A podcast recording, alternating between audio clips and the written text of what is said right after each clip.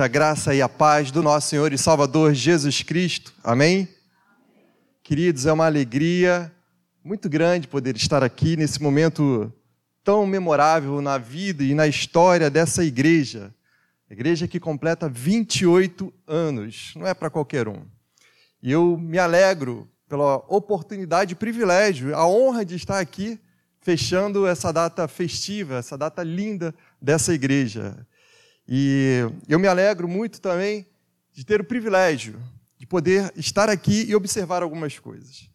Eu tenho uma admiração profunda pelo reverendo Vladimir, porque eu estou lá no Mackenzie e eu consigo observar nos corredores do Mackenzie fruto da liderança, da alegria, do amor do reverendo Vladimir. Mas eu também admiro pela liderança dele no nosso presbitério. E eu admiro também ao chegar aqui na igreja e observar aqui o amor entre os irmãos. Mas o que eu mais admiro é poder assim estar ali atrás, quando eu estava com a minha esposa, olhar, ver ele, a sua linda esposa, o Alame, e olhar aqui ao fundo, ver os filhos dele trabalhando na casa do Senhor.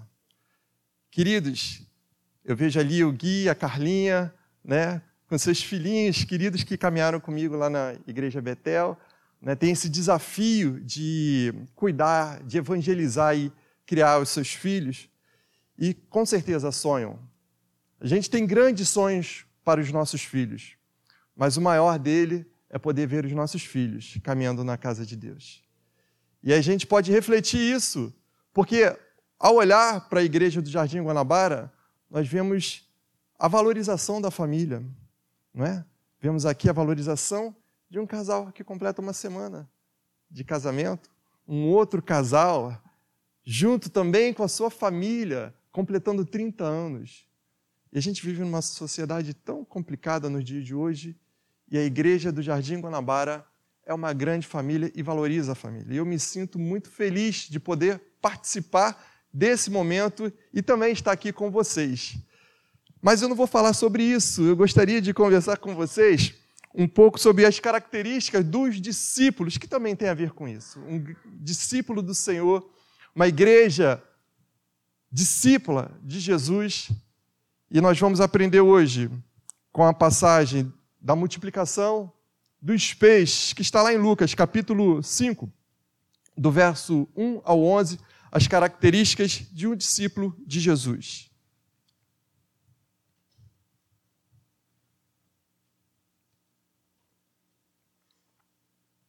Lucas capítulo 5, do verso 1 ao 11.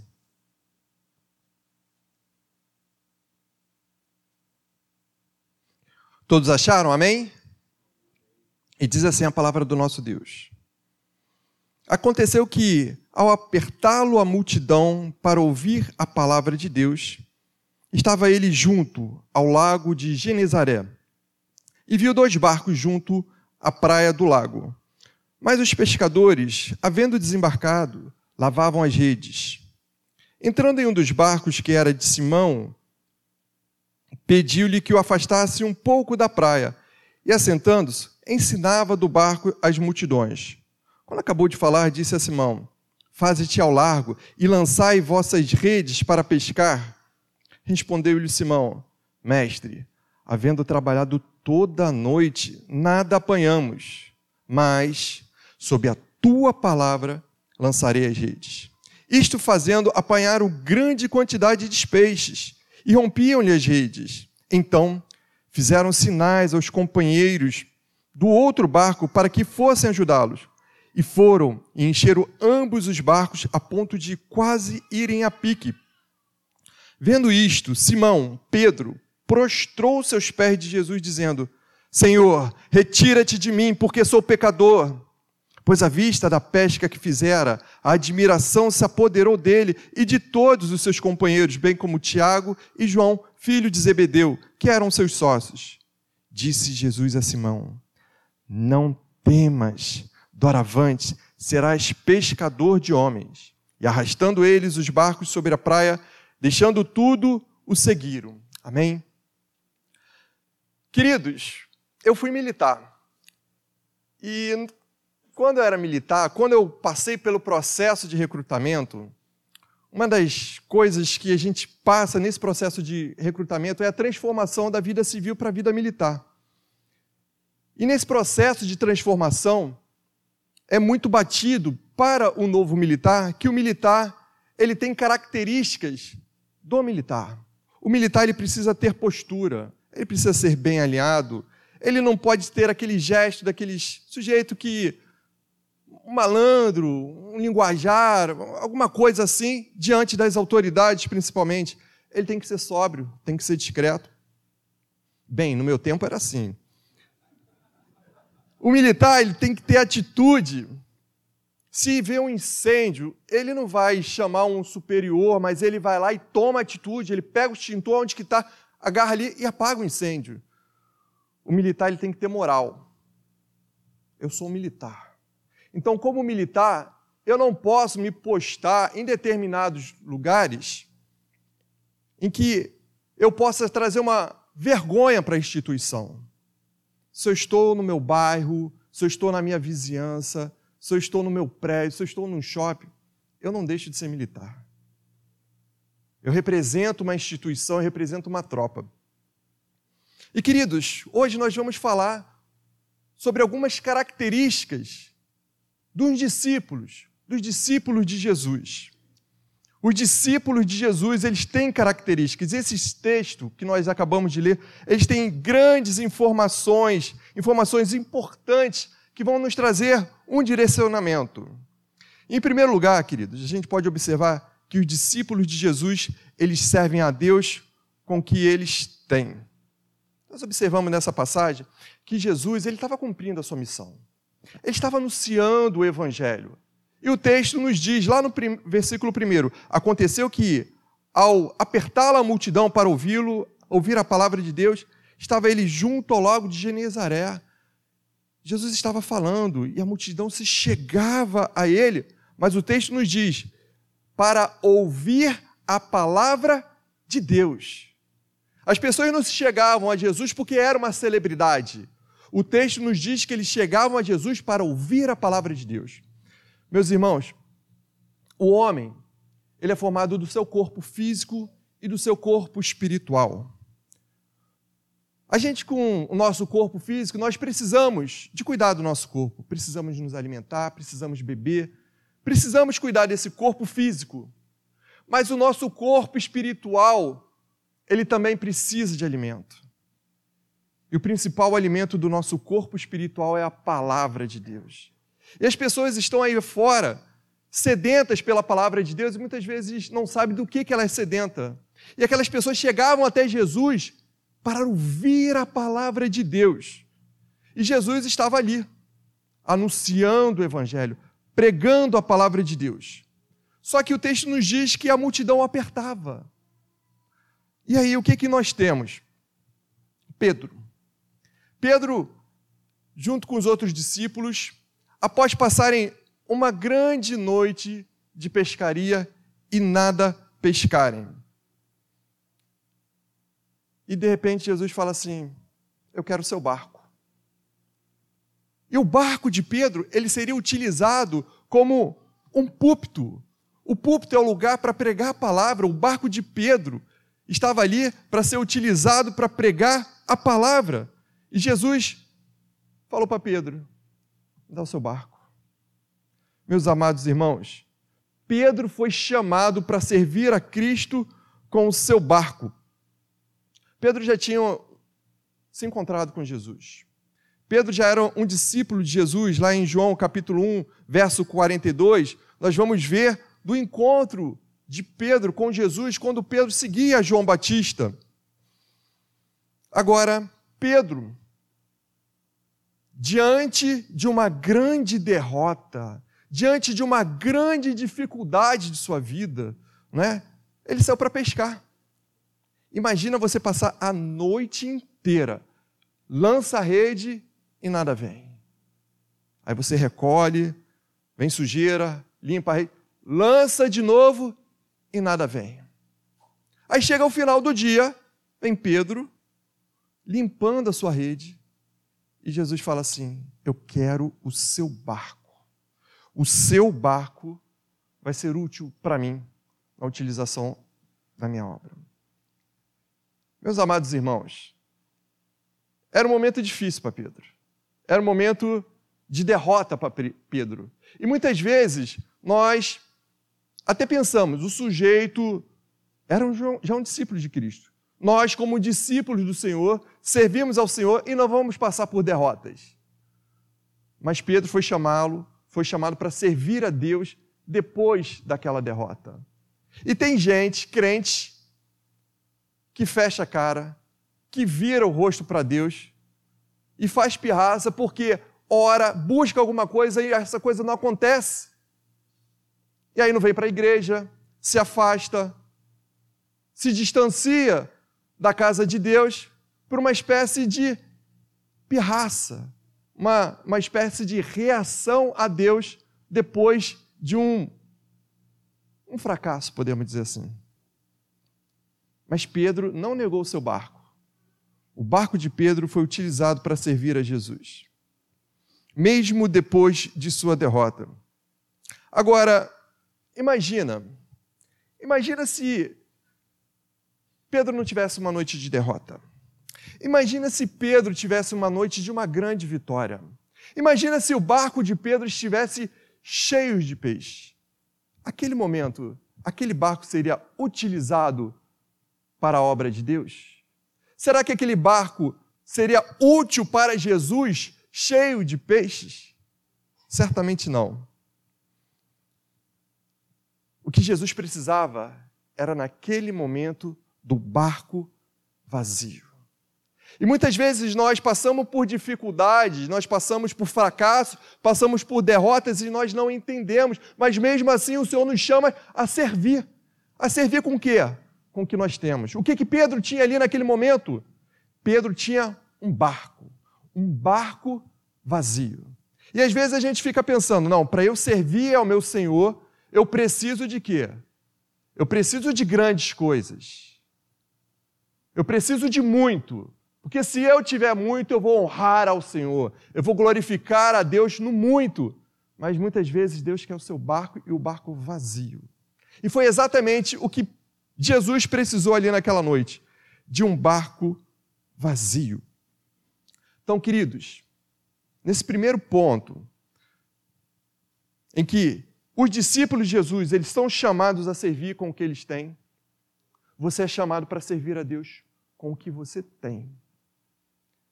Não necessariamente um barco cheio. Não necessariamente com muitos talentos.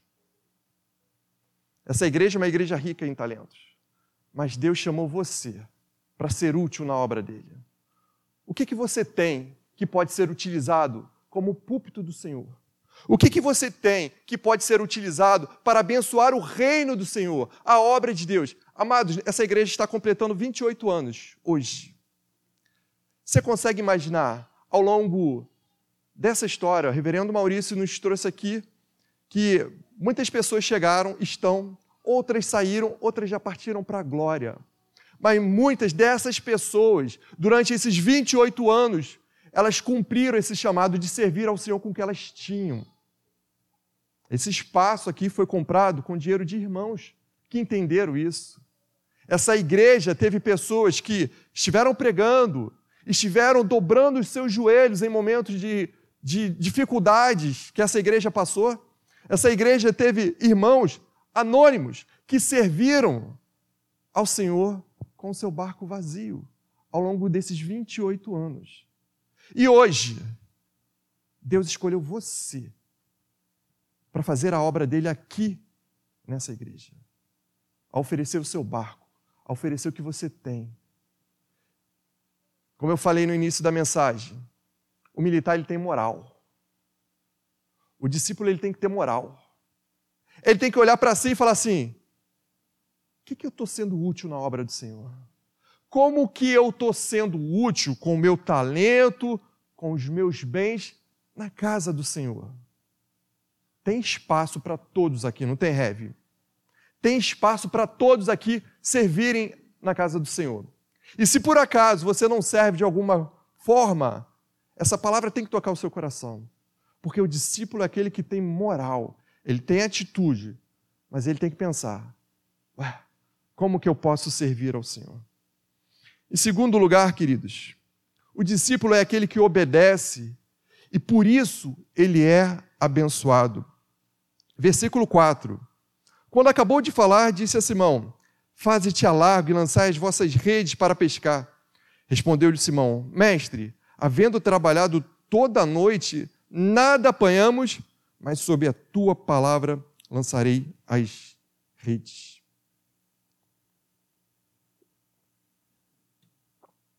Queridos, nosso Senhor é um Deus maravilhoso. Deus ele quer te usar. Deus quer que você sirva a ele aqui, sirva a ele no seu trabalho, na sua vizinhança. Mas você não é apenas um colaborador, uma peça numa estrutura em que precisa ser movimentada. Você é um discípulo amado do Senhor. A palavra de Deus nos diz: buscar o reino de Deus e sua justiça, e as demais coisas vos serão acrescentadas. E o que, que nós vemos aqui? Nós vemos o discípulo Pedro, que tinha vivido uma decepção e que foi chamado pro Senhor, pelo Senhor para servir, para oferecer o seu barco. E mais, depois que ele despediu a multidão, que que Pedro, que que Jesus fala? Olha, agora o papo é contigo, Pedro. Já conversei com eles, agora sou eu e você. Eu sei do teu problema, sei da sua dificuldade. Agora vai até o fundo e lança a rede. Queridos, Pedro tinha motivos para duvidar de Jesus. Pedro era um pescador experiente. E quem era que estava ordenando a Pedro a lançar a rede? Era um carpinteiro. Um carpinteiro mandando um pescador experiente a lançar a rede no fundo.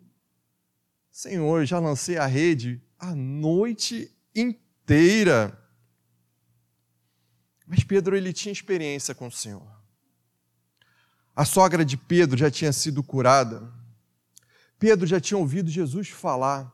E o texto nos diz que ele, Jesus era aquele que falava com autoridade. Os discípulos diziam isso. As pessoas que ouviam Jesus falar, falam, ele fala com quem tem autoridade.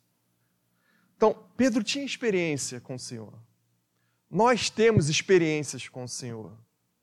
E Jesus falou assim: o carpinteiro, mas ao mesmo tempo o Deus Todo-Poderoso, vai até o fundo e lança a rede. Pedro tinha que obedecer, ou não.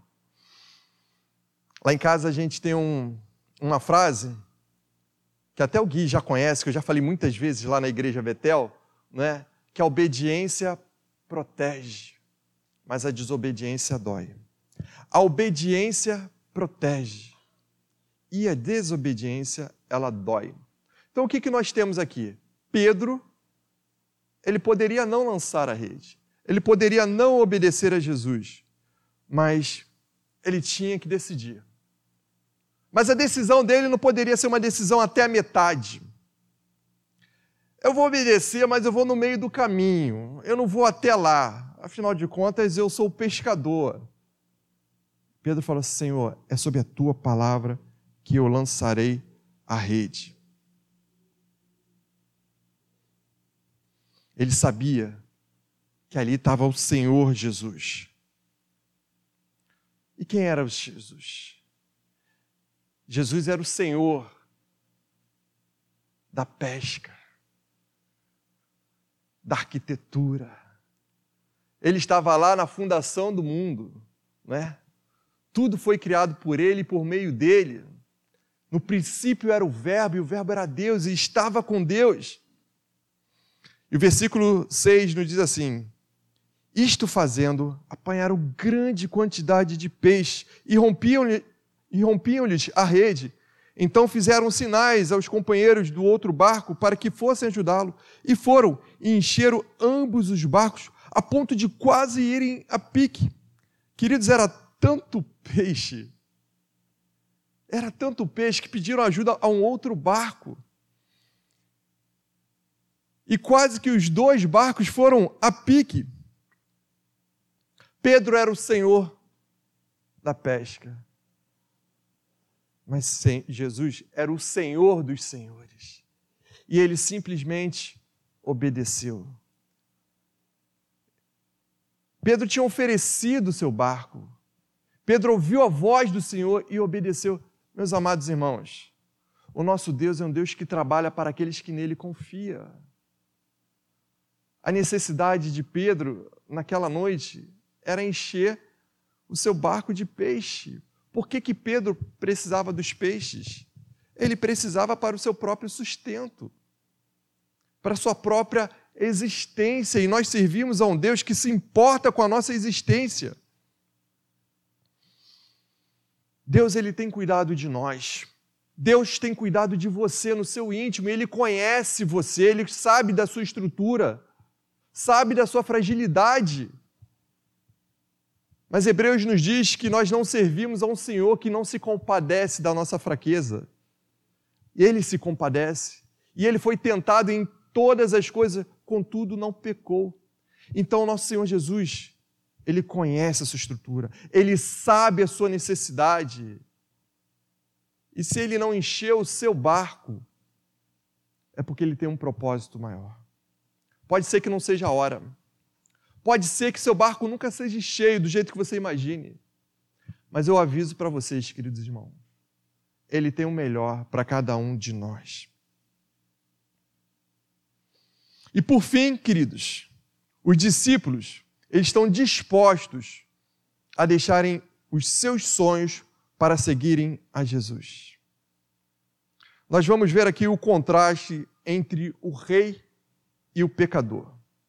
Versículo 8 nos diz assim: Vendo isto, Simão Pedro prostrou seus pés de Jesus, dizendo: Senhor, retira-te de mim, porque sou pecador. Pois à vista da pesca que fizeram, a admiração se apoderou dele e de todos os seus companheiros, bem como de Tiago e João, filho de Zebedeu, que eram seus sócios. Pedro chamou Jesus de Senhor. No original é Kyrios, que na Septuaginta quer dizer Deus. Naquele momento, diante daquela pesca maravilhosa, daquele homem que tinha lançado a rede e tinha voltado vazia e simplesmente com uma palavra, Jesus falou assim: ó, vai lá naquele lugar, porque naquele lugar, no momento que você lançar a rede, eu vou conduzir os peixes todo para elas. E Pedro viu que aquilo ali era algo sobrenatural. Queridos, Pedro passou a noite inteira pescando.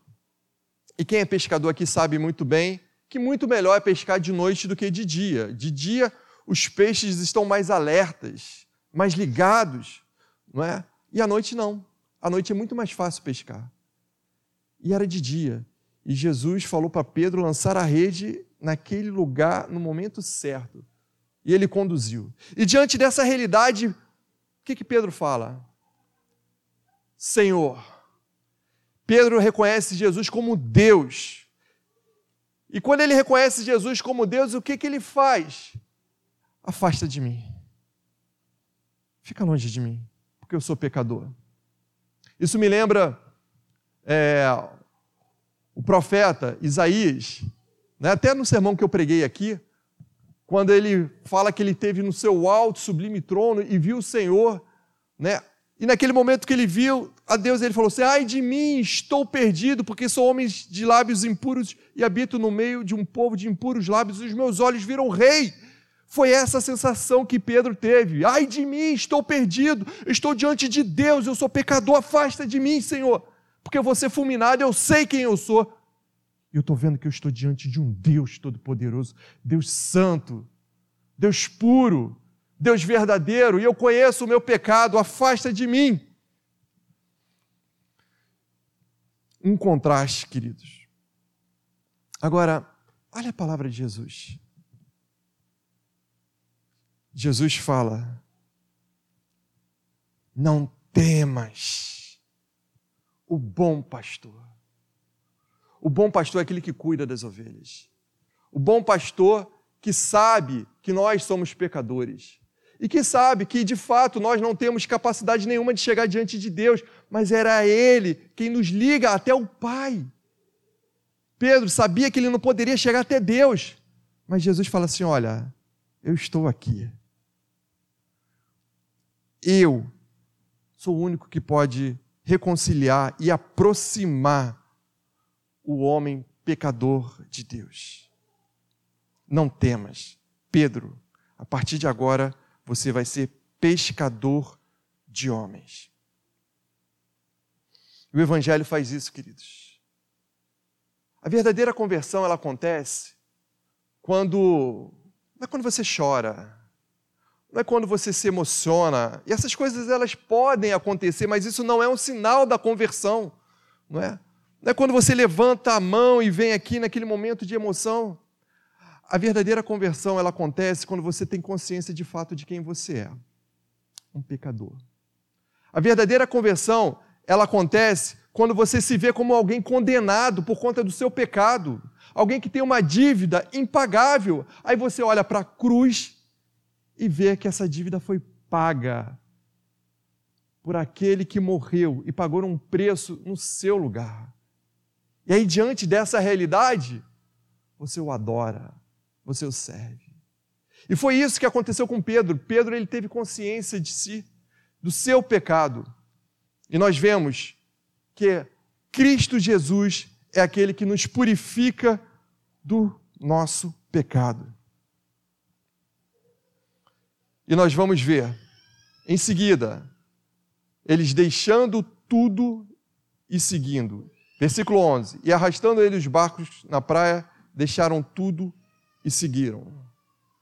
Meus amados irmãos, imagine você. Você sonha muito com algo.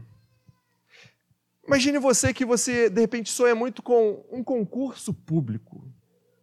E você trabalha e se esforça, e de repente você alcança algo tão desejado, tão sonhado, ou de repente uma casa, uma coisa que você batalha, seja lá o que for, algo que está no seu coração e que você mesmo pode saber, algo que você sonha. Foi isso que aconteceu com Pedro. Ele alcançou a pesca maravilhosa. Uma pesca que muito provavelmente na sua geração não foi vista antes. A ponto de quase dois barcos afundarem. E o que, que ele faz? Ele faz que nem Ana. Ana sonhava em ter um filho. E chegou lá diante do profeta Eli, chorou, orou ao Senhor e clamava ao Senhor, e Deus foi, abençoou e deu a ela um filho. E o que, que ela faz com esse filho? O seu único filho. Ela era envergonhada por Penina. O que, que ela faz com aquele seu sonho? Ela entrega ao profeta para cuidar desse filho. Ela entrega esse filho ao Senhor. Agora imagine você, se coloque no lugar de Ana, para entender um pouco Pedro. Se coloque no lugar de Ana. Você que deseja tanto um filho, tem dificuldade, e de repente você vai entregar esse filho. Mas olha aqui que Deus, que Deus maravilhoso que a gente serve. Que Deus que trabalha por aqueles que nele confiam. Ana depois teve três filhos, mais duas filhas. Deus abriu o ventre dela. Agora você consegue imaginar se esse homem que abriu mão dessa sua pesca, esse homem, ele seria suprido nas suas necessidades? Lucas capítulo 12, do verso 27 ao 31, nos diz assim: Observai os lírios do campo, não fiam nem tecem. Eu, contudo, vos afirmo que nem Salomão, em toda a sua glória, se vestiu como qualquer deles. Ora, se Deus veste assim a erva que hoje está no campo e amanhã é lançada no forno, quanto mais tratando-se de vós, homens de pequena fé. Não andeis, pois, a indagar o que haveis de comer ou beber, e não vos entregueis a inquietações, porque os gentios de todo mundo é que procuram estas coisas. Mas vosso Pai sabe que necessitas delas.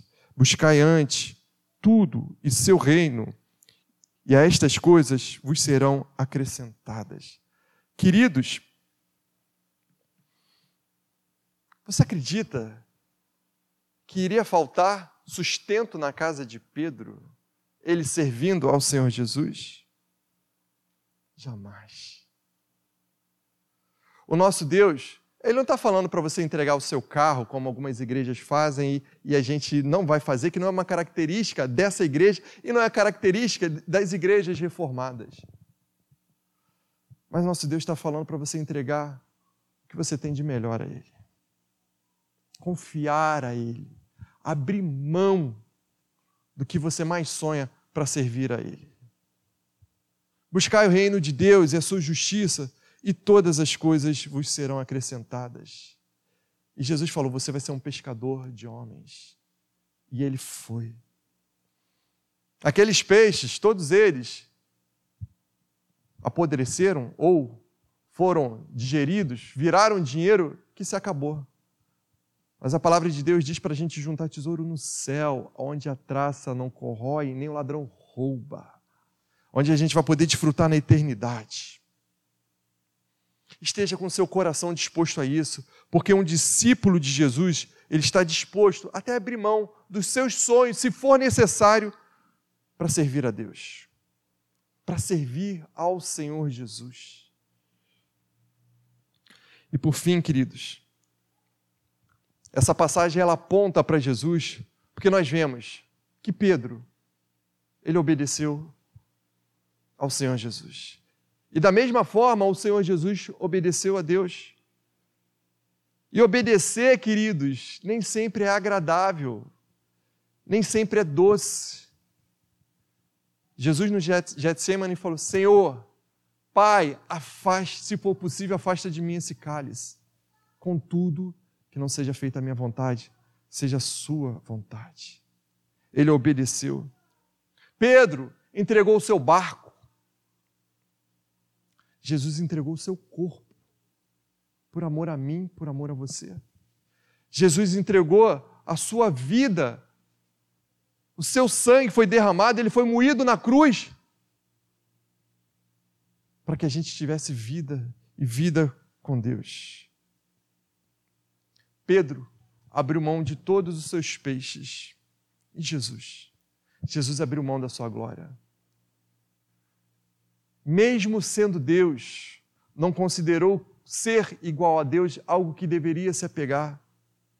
E assim abriu mão da sua glória para servir, para que hoje nós estivéssemos aqui como igreja do Senhor, como povo de Deus, servindo, e para que um dia nós estivéssemos na eternidade junto com Ele, como uma única família, família de Cristo, servos do Senhor, porque um dia Ele vai voltar e Ele voltará para nos buscar para a glória do Seu nome. Concluindo, queridos, os discípulos, eles servem a Deus com o que eles têm. O que, que você tem que pode ser oferecido ao serviço do Senhor? O que, que você tem que pode ser utilizado para o crescimento do reino aqui nessa igreja? O que, que você tem que pode ser utilizado no seu trabalho, na sua vizinhança, para a glória do nome do Senhor? Em segundo, os discípulos, eles são abençoados porque eles obedecem a Deus. Você foi chamado para obedecer ao Senhor. E a melhor coisa é viver debaixo da obediência a Deus, mesmo que isso te custe alguma coisa, porque a obediência, ela protege. E por fim, os discípulos, se for necessário, eles abrem mão até dos seus sonhos. Sonho de ter uma grande pesca para seguir a Cristo. Feche seus olhos. Vamos orar. Santo Deus, eterno Pai, nós louvamos ao Senhor porque o Senhor nos chamou, o Senhor nos amou. Ó Deus, mesmo quando nós éramos ainda pecadores e não tínhamos nenhuma virtude em nós, o Senhor nos resgatou do império das trevas e nos trouxe para o reino de seu Filho amado e nos chama de discípulos de Cristo. Senhor, sabemos que muitas vezes nós falhamos, erramos e desviamos do alvo, mas nós pedimos, ó Deus, que onde nós estivermos, que nós venhamos venhamos a exalar o bom perfume de Cristo. Venhamos, Senhor Deus, a servi-lo em todo o tempo, com alegria, com fidelidade, com amor. Ó Deus, e em todos os momentos, lembremos da nossa missão, que é glorificar o Senhor e anunciar a tua palavra. Nós fomos chamados para ser sal, para ser luz. Ó Deus, e que sejamos assim. Essa é a marca do discípulo de Cristo. Essa é a marca da igreja de Cristo. E te agradecemos porque essa igreja completa 28 anos e ela é uma marca aqui na Ilha do Governador e que continue assim, Senhor Deus. Não apenas como instituição, mas como membro, individualmente, onde cada um de nós estivermos, que ali a gente possa exalar o bom perfume de Cristo como discípulos do Senhor, aqueles que carregam o bom nome de Cristo. Assim te pedimos e te agradecemos em nome de Jesus. Amém. Queridos, deixa um abraço aqui das nossas queridas igrejas, Igreja da Praia da Bica e Congregação de Parque Royal, que é uma congregação que é abençoada com cesta básica. É um trabalho operado por essa igreja e a nossa igreja ela se alegra muito também, porque essa igreja também tem entregado o seu tudo e abençoado outras igrejas, outros povos que não são apenas po o povo aqui da Praia da Bica. E louvado seja Deus por isso. Te agradeço.